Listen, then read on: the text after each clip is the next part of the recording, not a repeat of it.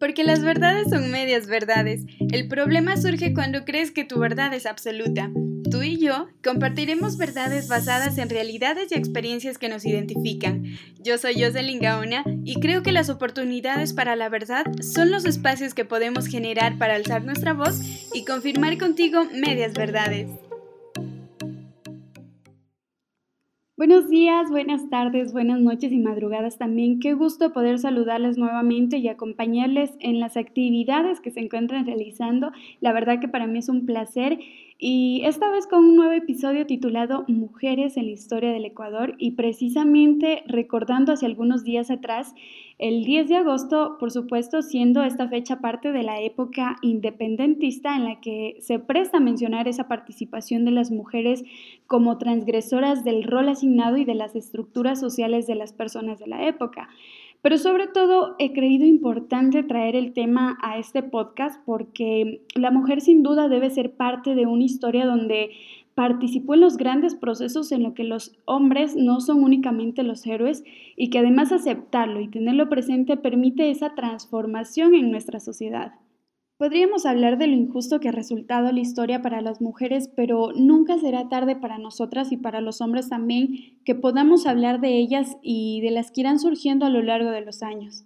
He querido nombrar algunas de aquellas que nos enorgullecen y que han marcado sin duda la historia de nuestro país, pero también hay muchas que desde ya me disculpo por no nombrarlas en este podcast, pero me comprometo y les invito a todas, a todos, que podamos contagiarnos de la curiosidad por conocer a la gran cantidad de mujeres que han dado hasta su vida por la lucha de los derechos, por sus convicciones y, muchas otras... Eh, tal vez luchas que nos han involucrado especialmente a nosotras las mujeres. Y justamente comentando al inicio del podcast sobre el 10 de agosto, una fecha bastante histórica,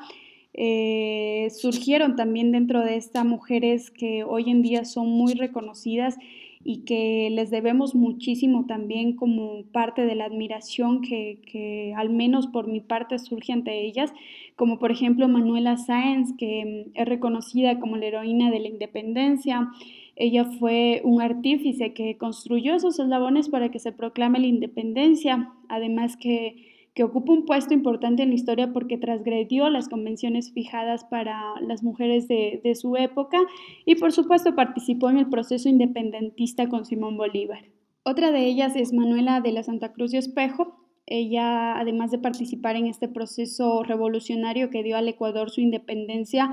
se destacó por ser periodista, enfermera y es reconocida como una de las pensadoras más importantes del continente americano y pionera en el campo también del feminismo.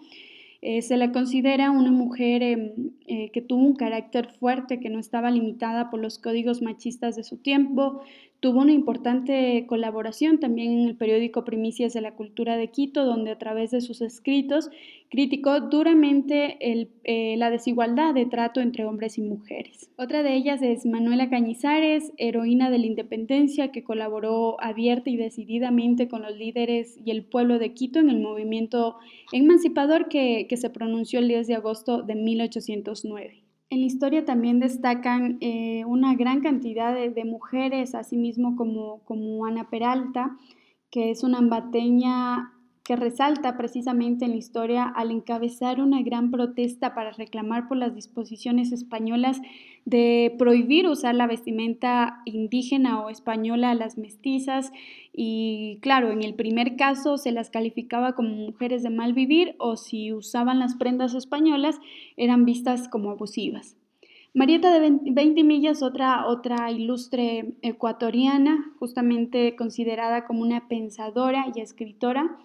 eh, como el símbolo también del movimiento feminista del Ecuador a inicios del siglo XX y también ocupó un puesto político. Mariana de Jesús, la primera santa ecuatoriana, fue una mujer que tuvo caridad por los pobres y que logró conciliar a las personas que se enfrentaban, además de que ofreció su vida como sacrificio para cesar las epidemias y terremotos que sucedían en Quito. Matilde Hidalgo de Procel, la ilustre lojana, reconocida también eh, como la primera mujer en terminar la escuela secundaria, graduarse de la escuela de medicina y ocupar un cargo en el Ecuador, además eh, de ser la primera mujer que reclamó y, se inscribió para ejercer su derecho al voto cuando eso era solo un derecho concebido a los hombres. Y cómo no reconocer también el trabajo de Tránsito Amaguaña, esta lideresa indígena ecuatoriana que realizó activismo comunitario y reclamando sobre todo los derechos laborales.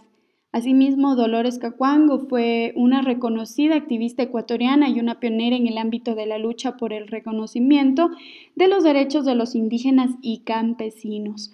Dolores Veintimilla fue una poeta ecuatoriana, es reconocida como una de las más elevadas voces de nuestra poesía, la mayor del romanticismo, así también como una de las primeras defensoras de la clase indígena. En su corta vida fue creadora de inspiradores poemas y trabajos literarios. Nela Martínez Espinosa fue escritora, defensora de los derechos indígenas y sindicales y revolucionaria ecuatoriana. Lideró la creación de sindicatos y federaciones de diversos tipos. Escribió numerosos artículos, poesías y cuentos. Y bueno, ya para ir finalizando este tema, a pesar de que hay muchísimas mujeres que sin duda no nombré y que son parte también de esta historia, es, tan preocupante que, la historia de las mujeres ecuatorianas no siempre han tenido el lugar que merecen en la memoria de nuestra sociedad. Y es que, claro, abrirse paso en un mundo de hombres fue una lucha de muchas mujeres ecuatorianas que, al igual que en otras partes del mundo, seguramente buscaron ocupar un espacio para ser reconocidas, nombradas y recordadas en la historia y en sus diferentes épocas. Y bueno, ya para finalizar, lo último que, quiero mencionar es que es tan importante que nosotras, que nosotros desde nuestros tiempos y espacios reconozcamos la historia como debe ser, con el compromiso de una realidad que sea justa con todos y, y, dándole ese espacio y ese lugar también a nosotras las mujeres. Quiero agradecerte una vez más por dejarme compartir contigo este espacio donde me hace muy feliz traer estos temas es un podcast que, quiero compartirlo contigo y con muchos temas que, pueden salir y que a la final nos involucran, nos, nos hacen parte de, algo y que basado en realidades, en experiencias, puede resultar una verdad para mí, tal vez para ti no, y es ahí cuando yo digo que se convierten en medias verdades. Muchísimas gracias, para mí es un placer poder traer este podcast cada semana. Mi nombre es Jocelyn Gaona y te espero en un próximo episodio de Medias Verdades.